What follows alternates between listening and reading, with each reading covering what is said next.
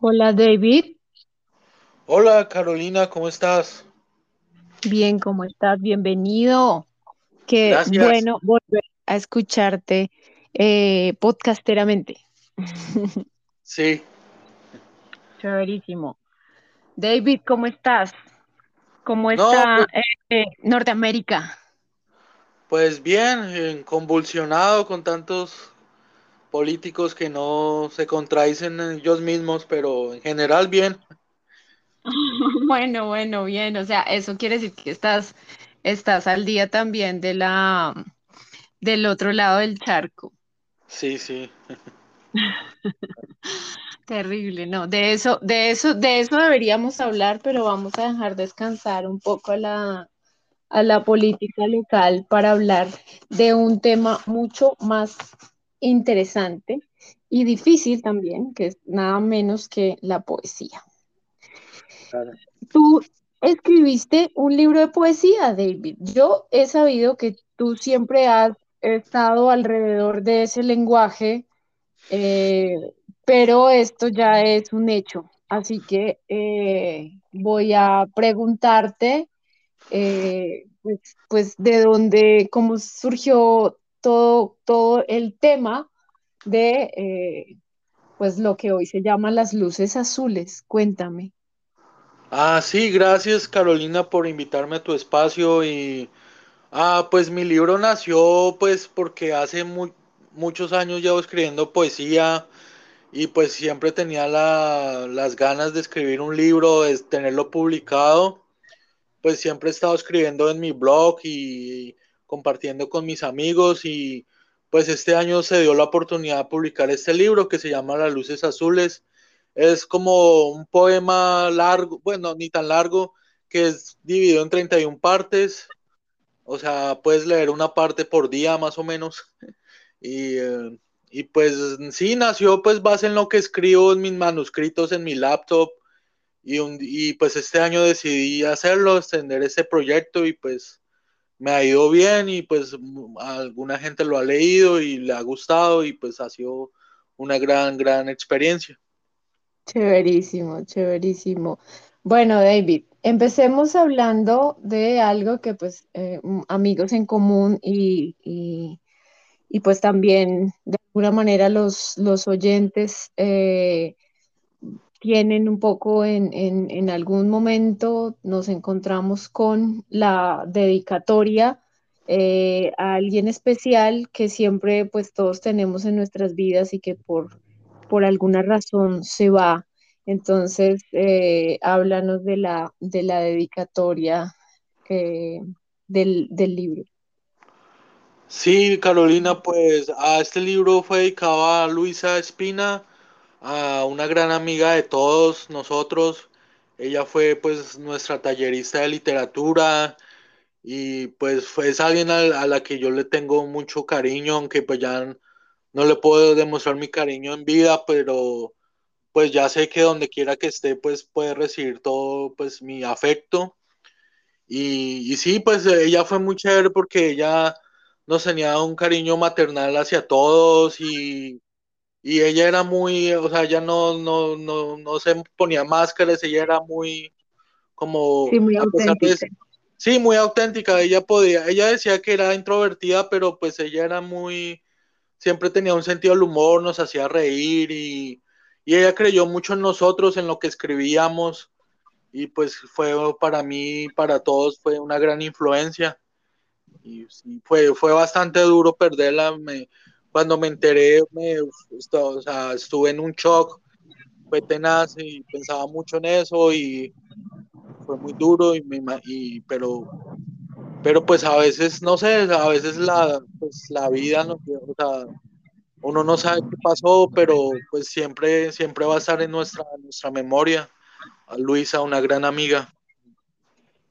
Nosotros estuvimos con Sergio en el, pues en, en su despedida, eh, pues además como con una, una relación muy, muy difícil porque eh, yo creo que para nosotros los lectores o las personas que estamos un poco cercanas a, a los libros y, y mucho menos cercanas a las personas, pues también creo que es difícil, supongo yo, después tejer eh, eh, entre las personas que conocemos de un lado y de otro eh, conversaciones, porque sí, es, ese es como el problema de los solitarios, ¿no? Que se pone, se pone uno como como en una tarea eh, de soledad el, el, en la vida y, y, en estos momentos, pues esas soledades han estado acompañadas de un montón de gente que no se conoce entre sí, ¿no? Entonces esa fue un poco la, la sensación que tuvimos con Sergio y bueno, ahí, ahí ese día también te, te, te hablamos a ti desde, desde allá. Estuvimos, eh, te mandamos una foto, creo que fue. Sí. sí, sí, me mandó una, me mandaron una foto, Sergio me mandó, me escribió, Qué me bueno. dijo que habíamos compartido el poema y, y pues fue bueno hacer, a, pues reconectarme con Sergio, pues no de la manera que pensábamos, pero pues Sí. fue bueno oírlo y pues desde tantos años todavía sigue la, la, la amistad intacta y pues en parte fue, fue especial ese momento y también fue, te chévere. agradezco que compartieron el poema que yo escribí y en esa, en esa ocasión y pues fue, no pude estar ahí en presencia, pero, pero bueno, por lo menos mis palabras pudieron estar ahí, pues entonces Sí. pues, fue especial por ese lado. David, yo quería preguntarte, y es una cosa porque pues tú sabes que este podcast lo, este podcast no es de un tema, es de, de 200 temas. Entonces, Mm. eh, en esa misma ambición por contar cosas, eh, por preguntar cosas, eh, porque algunos seres humanos no, no pueden evitar expresarse en, en ese raro idioma eh, de la poesía. Cuéntame, por favor. Ah, ok. No, pues, o la verdad, pues yo empecé a escribir hace como desde que tenía 16 años, hace ya casi 20 años, y pues traté otros géneros como el cuento, pero, o sea, la manera en la que yo escribo es como muy breve, o sea, yo como que no, no soy, no, o sea, no podría ser un escritor como, bueno, como otros escritores que escriben novelas larguísimas y son épicas y son tremendas sagas, como que lo que yo escribí, lo que yo escribo casi siempre no es muy, es muy corto, muy tal vez minimalista, por decirlo así, en, en ese sentido. Y, y pues también lo que escribo a veces es como entrecortado, como que cuando yo escribo se me vienen muchas ideas y muchas imágenes.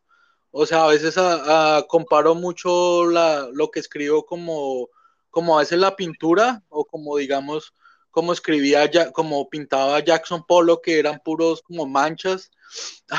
A veces creo que mi escritura es así porque yo pongo animales y vegetales y cosas en, lo, en mi poesía. O sea, a veces puede ser algo desordenada, pero digamos en el, en el libro que escribí, en las luces azules, pues traté de hacer algo más, pues no tan largo, pero como que, dije, que fuera más como al grano y que dijera, o sea, que tuviera un sentido más, no, que no hubieran tantos sentidos, tantos, tantas nociones, tantas uh, conceptos, sino pues solo una cosa pues más, más, más establecida. Eso fue Yo lo que encuentro, yo encuentro muchos, muchos temas en, en, en el libro, y, pero me encanta que tiene, se relacionan con mucho el pensamiento de la gente, o sea, como de, de la generación de nosotros. Es, Okay. es una reunión de, de muchas emociones por las que pasamos, de mucho, de muchas desilusiones por, la, por las que ya creo que, que a estas alturas de la vida nosotros ya las tenemos eh, trágicamente claras. Entonces, Sí, eh, creo que es, un poco ese el, el, el, tema que a mí me parece que, que recurre en, en, en, muchas imágenes, eh, como tú también lo, lo, comentas. Creo que la poesía a mí se me ha hecho difícil.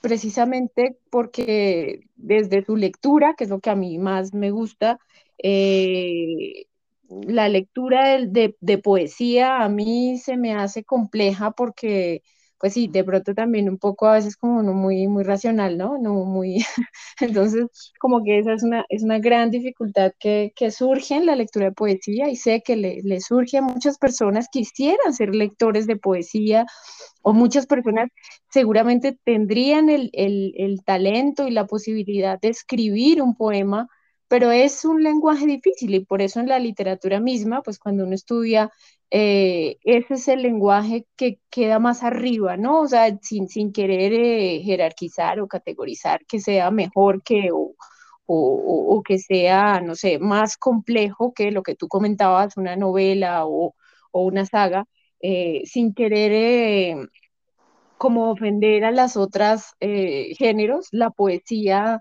precisamente por esa capacidad de, de acortar una gran imagen que, que, propone todo un pensamiento, es, es lo que la hace difícil y lo que tendría que hacernos a todos como, como también relajarnos un poco, ¿no? Porque no solamente se trata de contar una historia, sino eh, la poesía cuenta como, como esos momentos de, de la cabeza, como esos momentos de la vida, entonces, eso es lo que también la hace bella y, y pues obviamente eh, creo que eso es como, como, como también un llamado a que nos relajemos con, con el lenguaje de la poesía, que si bien es alto y es difícil de hacer, porque pues es como lo, lo, lo, que, lo que la mente tiene que reunir en una sola imagen y llenar de imágenes una hoja, eh, pues también es algo que nos ocurre a todos si todos tuviéramos la posibilidad de en el día a día eh, ir escribiendo nuestros pensamientos, pues podríamos, eh, creo que habrían más poetas de los que hay. Mm. David, sí. yo quiero, dime, dime, dime porque quería entrar, entrar de lleno a los, a los, bueno, a, a, a, al, libro como tal. Ah, no, sí, te, te, no, lo que tú decías, sí, pues la, como la poesía eh, refleja como la experiencia de los humanos y trata de pues acercarnos los unos a los otros. Eso pues tal vez es una de las finalidades de la poesía, darnos cuenta que podemos ser muy diferentes, pero a la vez somos muy semejantes unos a otros. Sí, sí, eso es, eso también, eso también, creo que eso es lo que lo hace ser eh, literatura, ¿no? La poesía nos hace descubrir que somos más parecidos de lo que, de lo que creemos por fuera. Bueno, yo quiero empezar con eh, esta, esta primera de, del silencio, que, quiero que me hables de ese, de ese poema, y obviamente me quedo con eh, por el exceso de excusar para levantarse y salir al mismo teatro y tener el mismo miedo eso creo que reúne esto que estamos, que estamos contando. Cuéntame tú porque es mucho más largo. Háblame de, del silencio. Ok, pues sí, o sea, el silencio, pues, pues también lo puedo representar por el silencio que dejó la ausencia de una amiga que perdimos de una manera inesperada. O tal vez el silencio a veces se refleja porque, o sea, muchas veces tratamos de explicarlo todo con muchas palabras y dar muchos argumentos y defender lo que uno lo, lo que uno lo que uno piensa. Y pues a veces no o sea, a veces no queda decir a veces es mejor no decir nada solamente el silencio simplemente meditar y reflejarse uno mismo tal vez en ese sentido. A veces sí es mejor no decir nada es mejor quedarse callado y y como, como en la música también, como que a veces esas pausas es como que esa pausa quiere decir que algo más grande viene. Entonces, tal vez quería explicarlo con eso, con esas dos palabras, el silencio. Y lo del teatro, pues sí, yo a veces el mundo es como un teatro, ¿no? Y uno es el personaje principal, el que va teniendo ciertas experiencias y aventuras, y pues a veces no pasa mucho, a veces es pura parsimonia, y a veces sí, el, mundo es un teatro, ¿no? Y, y, a veces pues uno tiene que ser valiente y ponerse, la, ponerse el escudo y, y, la espada y salir, salir a luchar afuera y y a enfrentarse con monstruos de plastilina, con molinos de viento y con muchos otros seres. A mí eso, eso es una de las cosas que, que creo que veo en, el, en, el, en la totalidad del libro y es que tú mezclas unas imágenes que son muy como, como esta metáfora elevada, como esta, esta imagen de, de, de, las, de los sentimientos o de las emociones, que tratar de describir una emoción es una cosa muy complicada, eso no es, eso no, eh, eh, claro, podemos describir una mesa, una silla o una hoja, pero describir una emoción es otra cosa, ¿no? Es otra cosa para la, para la mente. También precisamente por eso es que eh, la poesía es ese lenguaje que ya rasga un poquito más la montaña y sube un poquito más porque describe esas cosas que ya no son tangibles y las describe de una manera muy sintética. Pero al mismo tiempo que hay esas, esas, esas que están esos poemas o que están esas esas partes. También hay unas partes que, eh, que son de un lenguaje mucho, mucho más terrenal, pero que me gustan. Me, me, me, parece que también son poesía precisamente por eso. Hay una, hay una de las, en uno de los poemas donde eh, una de las imágenes que dice como un amor que ya no vale la pena mencionar porque ya ha vencido la fecha de expiración esa me encanta, es como, como esas, esas grandes dificultades que ya, eh, no sé, o sea, dejémoslo, dejémoslo ya, eh, pero también eh, sigue siendo categorizada como, como un amor, ¿no? Esa, esa imagen, aunque, aunque ya pues como lo, como lo dice la, la, la, imagen, te amo y te odio como un amor que ya no vale la pena mencionar porque ya ha vencido la fecha de expiración. Sí, eso, eso como esa línea, esa salió de un amigo nuestro uh, que se llama Reinaldo Suárez, él me decía mucho eso, sí, el amor, el amor se vence, él me decía eso, yo creo que ahí saqué esa línea, que él, él mencionaba mucho eso. Y Buenísimo. pues uh, Sí, y pues también escribir este libro fue como catarsis porque de ahí saqué muchas cosas y como que en cierta manera como que liberé muchas cosas también que, que tenía adentro. Y como eso, como sí, esos amores como yo creo que nos pasó a muchos que en, cuando teníamos 20, 23 años teníamos un amor y decíamos, no, esta es la persona con la que me voy a casar y tener hijos y pues no pasó eso, entonces uno como que queda un vacío como raro, pero pues ya, pues el tiempo lo va curando todo y pues ya, ya uno está en otras épocas, tiene otras metas, ya, ya como que eso sí. ya pasa a otro capítulo. El, el, de, hecho, de hecho, en el libro cuentas lo, lo importante que es ya para ti no tener esas, esas, esas eh, esas mismas costumbres de los otros ciudadanos que, que tienes toda la razón y, y, estoy de acuerdo en eso. Es, es muy complicado exponerse, David. O sea, creo que a veces también los otros mmm, mortales que no, que no escribimos poesía o que en algún momento eh, yo lo hablo por mí, pues por más por mi incapacidad eh, que en algún momento eh, jugamos a ese intento, pero que renunciamos, porque en realidad es, es, fácil renunciar a escribir, pero escribir poesía es casi, pues como, no sé, es, es como es tan complejo también ese lenguaje poético y como es tan, tan difícil que tú vayas a decir, eh, no sé, esto es o no es, se mete en una bolsa, se califica te pregunto, eh, pues más para que le cuentes a, a, a, las lectoras y lectores que están por ahí, que en algún momento tienen pensamientos que simplemente quisieran poner y en algún momento esa cantidad de pensamientos se reúnen, como en tu caso, hasta que un día dices, oiga, publiquemos esto.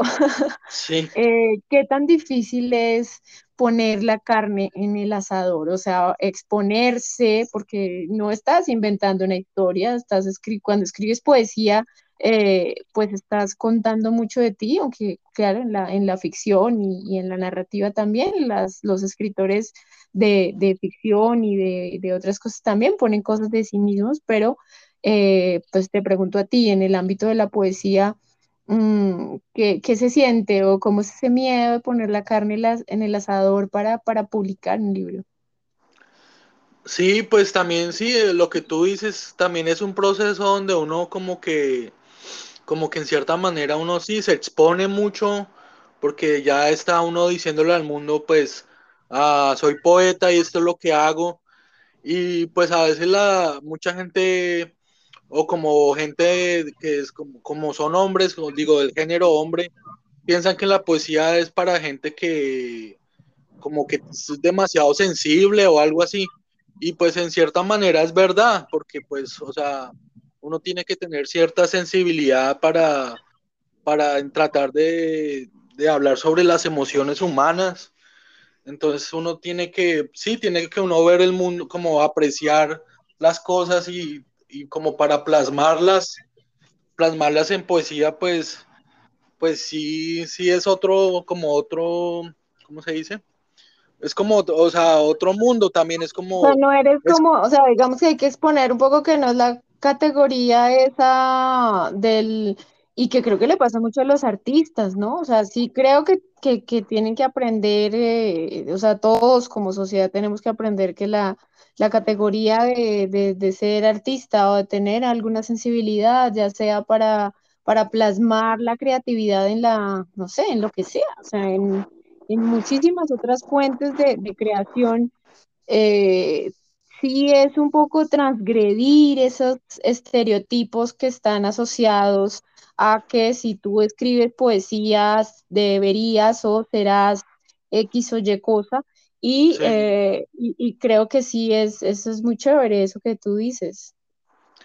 Sí, hay bastantes estereotipos, y, pero aquí, pues sí, hay como, pues sí, uno tiene cierta sensibilidad también, porque, pero a la misma vez uno también o sea, a la vez uno también es humano y tiene que hacer, tiene que hacer cosas de humano, o sea, uno tiene que salir y enfrentarse a la sociedad y, y pues eso también, yo creo que eso es lo que los artistas debemos hacer, porque mucha gente cree que es artista de cierto tipo y cree que tiene licencia poética o licencia de artista, o sea, o sea, ya como que se pasa de la raya y dice, ay, o sea, yo puedo hacer lo que quiera o decir lo que quiera y pues no sé, a veces como que también hay ciertas limitaciones que te imponen la sociedad, como, como uno no puede ser artista todo el tiempo, a veces le toca uno ser estudiante o ser padre o ser hermano, ser vecino, entonces pues también uno pues tiene que también uno a veces ponerse la,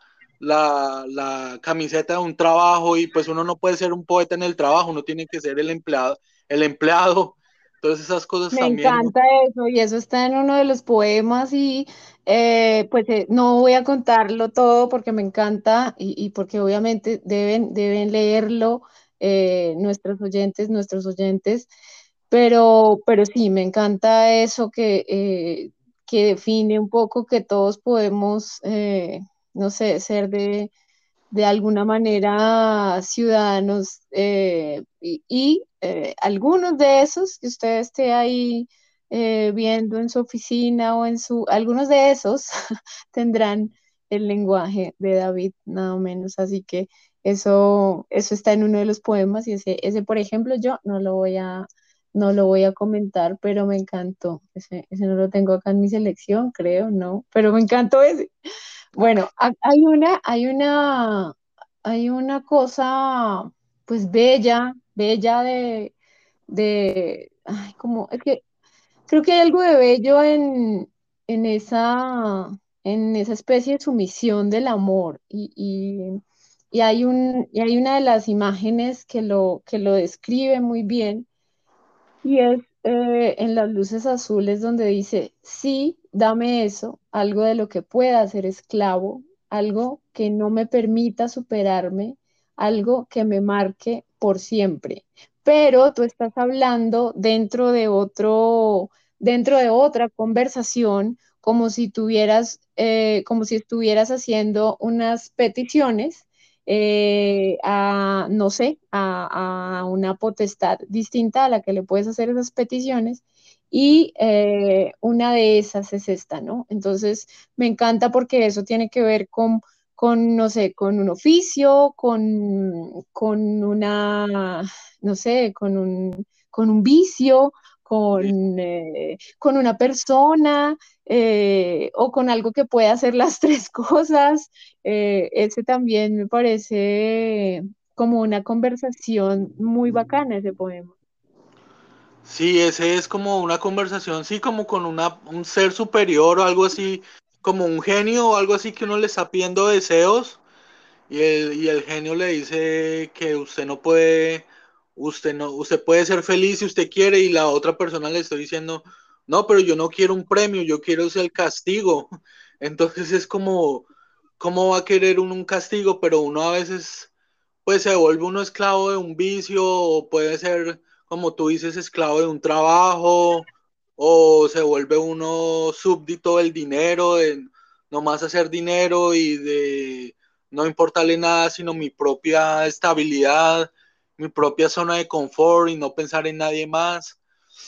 Y pues sí, o sea, Sí, yo creo muchas muy bueno. Y personas, además tiene, puede ser exacto, puede ser muchas cosas, porque mm, eh, solemos imaginarnos que los poetas eh, hablan solo de unos tópicos, pero creo que cuando llegamos un poquito más adelante del lenguaje poético entendemos que, que se puede referir a ti mismo. sí, claro, uno mismo, sí, porque yo creo que, ah, pues, a- a- yo creo pues a veces hay poetas, yo leído, o unos poemas y a veces no entiendo nada, o sea, digo, pues suena hermoso y todo, pero como que como que no va al punto o como que tal vez no, no se va a entender y pues, pues yo creo que lo que el, lenguaje que yo trato de usar es como trato de usar palabras más comunes y, y pues, pero pues a la vez sí, pues me encanta cuando la gente lee algo y se identifica, yo creo que eso, eso me hace muy feliz, que alguien lea algo y diga, ah, yo me identifico con esto y eso ha sido muy gratificante porque creo que hay un poema que escribí ahí que está en inglés y pues como yo vivo en Estados Unidos y los que han leído ese poema les digo, oiga, este poema está muy chévere. Entonces eso, eso me ha hecho, me, me da mucha, mucha, mucha alegría. Chéverísimo, sí, eso, eso, esa es otra de las cosas, ¿no? Que el, el libro también habla de, de la persona que lo escribe y en este caso viviendo en, con el cerebro en ambos lugares, ¿no? Y, y, y, y como contando las imágenes en ambos idiomas. Eso es, eso es muy bacano, que obviamente pues hay que decirle a las lectoras y los lectores que es... eh, mm, es un porcentaje más, más como es, es solo, solo, o sea, la mayoría están en español y de ese no me acuerdo, creo que son uno o dos poemas, no me acuerdo, de, corrígeme tú, Ah, pero, es pero que también están en inglés, sí. Un poema y como tres líneas de otro poema. Pero sí, la, la, la, mayoría del poema, del poema del- de las luces azules es en español, sí, en español. Hay una cosa que habla de la escritura, que dice, eh, no se puede hacer nada, por fortuna tengo esta maquinita de las palabras y recuerdos por olvidar. Recuerdos por olvidar, sí. Me Sí, a veces yo quisiera olvidar cosas, pero no puedo, se me vienen mucho a la mente. Nos Entonces pasa, ya, nos pasa, David. Creo que estás contando la sensación de eh, medio planeta Tierra. sí, sí, exacto. Yo creo que nos pasa mucho que como lo que más quiere uno olvidar es lo que más recuerda a uno. Entonces, pero, y pero por fortuna sí, yo, o sea, por fortuna tuve mi maquinita de palabras que, que me ayudó a sacar este, este poema a la luz. Y pues fue curioso este poema porque ah, era como algo que yo escribía hacía ratos, o sea, en el, en el, en el, en el laptop. Y, pues fue, fue, fue el libro que salió porque yo antes pensaba sacar otro libro de como de todos los poemas que tengo en mi blog y otros poemas, pero al final fue este el que, el que salió, el que salió a la luz, el que se imprimió. Este.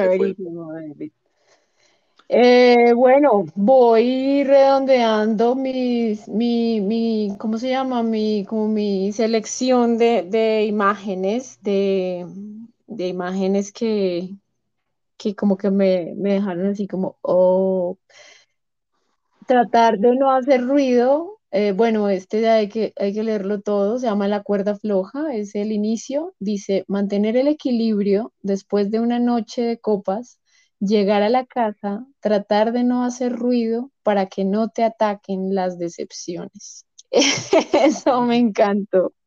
Mm. Es, sí, ese pues, ese poema, sí, pues es como, también como, pues, a veces llegaba uno a- trasnochado al trabajo y tratar de atender clientes iracundos. Y, y pues sí, era eso, como mantener el control y, y Y me pues encanta eso de que, de que no te ataquen las decepciones. Creo que es, eh, creo que ese es como el, el, el punto, porque en realidad todos, todos al- a veces nos evadimos de, de, de lo que sucede, pero, eh, pero ese, esa ruptura del lenguaje, me encanta eso, esa, esa ruptura de lo que supuestamente es tangible, que es lo que nombrábamos al principio sí, eh, con lo intangible que es que no te ataquen las decepciones. Es, es, y, y, y, es, y habla, o sea, es uno de los, de los, de las recurrencias también que tiene, que tiene el libro. Y bueno, yo quiero, quiero al final volver a, a, a esta parte que, que ya un poco habla de, de, de, de ese estar allá, ese no estar acá en tu tierra, eh, que es eh, en este antes del 30 que dice, a mí no me hables de pudor ni de bondad, que no sabes en qué mundo vives Aquí no se conoce el dolor. Me, me parece que de aquí en adelante define mucho Norteamérica en mi, en mi percepción, ¿no? En mi humilde percepción de, de, de la tierra americana. Eh, aquí no se conoce el dolor. Entonces, ¿por qué no regresas? ¿Por qué insistes en el sueño americano? Regresa a tu pueblo, empieza un negocio, vuelve al pasado. Ese me, me encanta, me parece brillante, David. Cuéntame tú de como de, de esas, de esas percepciones de qué tan erradas o qué tan, o, o qué tan desesperantes pueden ser a veces para, para, para esa persecución del sueño americano de muchos de nosotros. sí, pues ah, el sueño americano, pues a veces no es ni tan sueño porque O sea, muy- es, es duro, sobre todo al comienzo, llegar de inmigrante, es duro porque pues está uno, regi o sea, o sea, uno a veces dice que es de Colombia y siempre están los comentarios malintencionados y, y pues la verdad cada día se pone más duro acá, es difícil.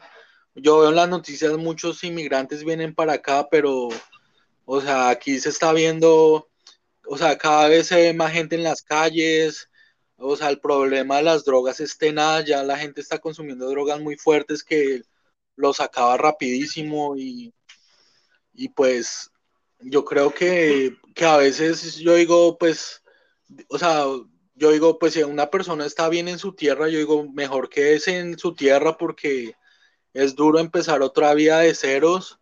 Y pues no estoy desalentando nada, mucha gente tiene la oportunidad y tiene y pues son echados para adelante y pues si lo pueden hacer, háganlo, pero yo digo, si tienen sus cosas bien en su tierra, a lo mejor es mejor quedarse entre su gente porque es duro ser como volver de ceros y ser un extraño que nadie te conozca y no tener amigos cerca, es bastante, bastante difícil.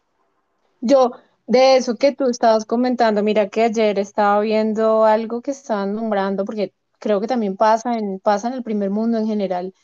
Eh, habían unos presentadores que estaban diciendo en, en Alemania, eh, estaban pasando una nota en la que una persona en Brasil estaba preparándose para aprender alemán e irse a buscar oportunidades en Alemania.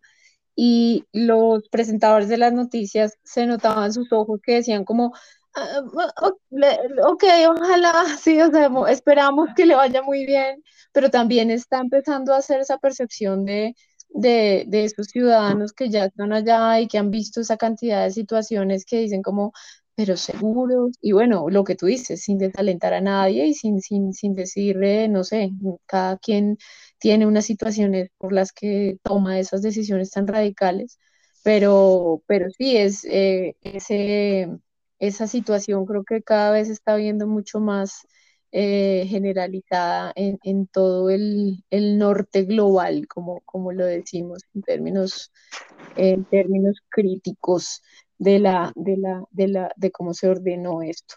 Entonces, eh, pues David, eso ese, ese poema eh, creo que, creo que nos llega a muchos y, y yo quiero también como que cierres tú. Yo he contado, hemos contado un poco eh, las luces azules desde, desde la emoción que, que nos, como que, que a mí me, me produce.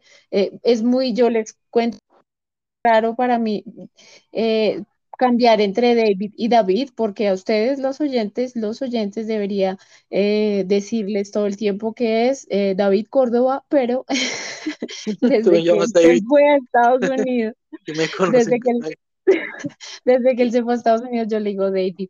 Entonces, esa broma se me quedó ya muy eh, instalada en el cerebro y bueno, entonces es por eso que, que le intercambio, porque yo sé que sigue, eh, sigue, sigue habiendo un David y un David. Entonces, Claro.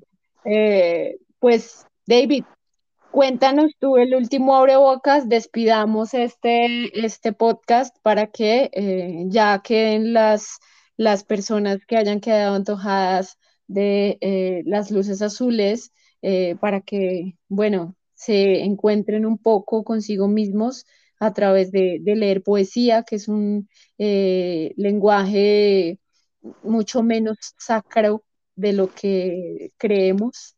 Eh, y cuéntalo tú dónde, cómo, eh, y bueno, y, y, y despide tú, despídete tú para que cerremos el programa. Ah, bueno, Carolina, muchas gracias por este espacio, a los, a los que, le- que oyen este espacio, gracias por, por su tiempo y si quieren leer, ah, si quieren comprar mi libro, pueden mandarme un, a un correo a blinkpoetrydc a o también estoy en, en Instagram, ah, se llama The Blue Lights Poetry Book. Bueno, y pues gracias por este espacio, Carolina. Les deseo buena tarde y un abrazo. Gracias, muchas gracias a todos por escuchar. Y bueno, nos, nos escuchamos a la próxima eh, entrevista. Chao, David. Chao, Carolina, un abrazo. Un abrazo gigante.